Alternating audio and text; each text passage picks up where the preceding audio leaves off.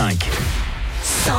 Merci d'être avec nous. Il est 18h. Bonne fin de journée. Bon début de soirée pour certains. Pour ceux qui sont en vacances, ils ne savent plus trop s'ils sont euh, en soirée ou pas. En tout cas, nous, on est là. Et les tubes reviennent avec tonton David, par exemple. Les tubes et l'info, 100%. Et en attendant, c'est le retour de l'actu tout de suite avec Thomas Naudy. Bonsoir Thomas.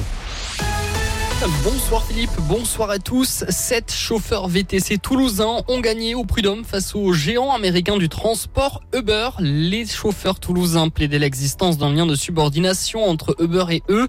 Ils ont obtenu près de 500 000 euros de salaire et dommages et intérêts. Le conseil des prud'hommes a reconnu que Uber est l'employeur de fait des chauffeurs.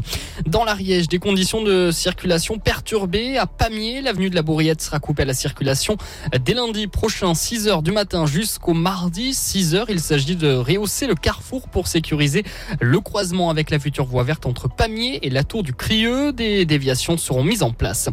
Trois restaurants gersois mis en demeure par les services de l'État, conséquence d'une série de contrôles des points de restauration pendant les festivals Jazz in Marciac et Tempo Latino.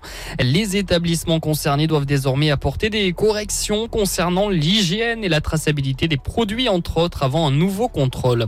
Une académie de danse s'installe à Albi. À la rentrée, cette académie de ballet accueillera des jeunes danseurs professionnels. Son nom, la Prosart Ballet Company. Elle sera située rue Roquelaure. Un appel à candidature est déjà lancé.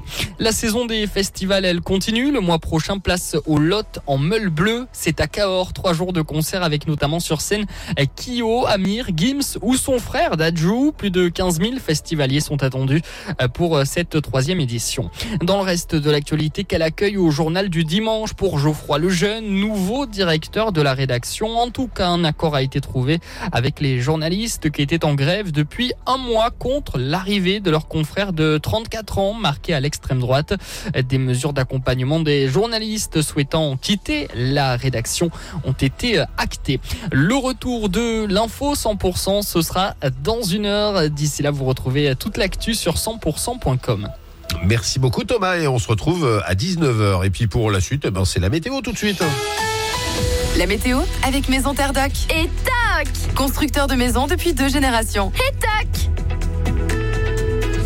Le soleil revient peu à peu, même si on doit encore compter avec quelques nuages. Et pour cette nuit, après quelques passages nuageux, la deuxième partie de nuit deviendra un peu plus étoilée. Il fera de 13 à 16 degrés. Pour demain, après un début de journée bien ensoleillé, le ciel s'ennuagera un peu.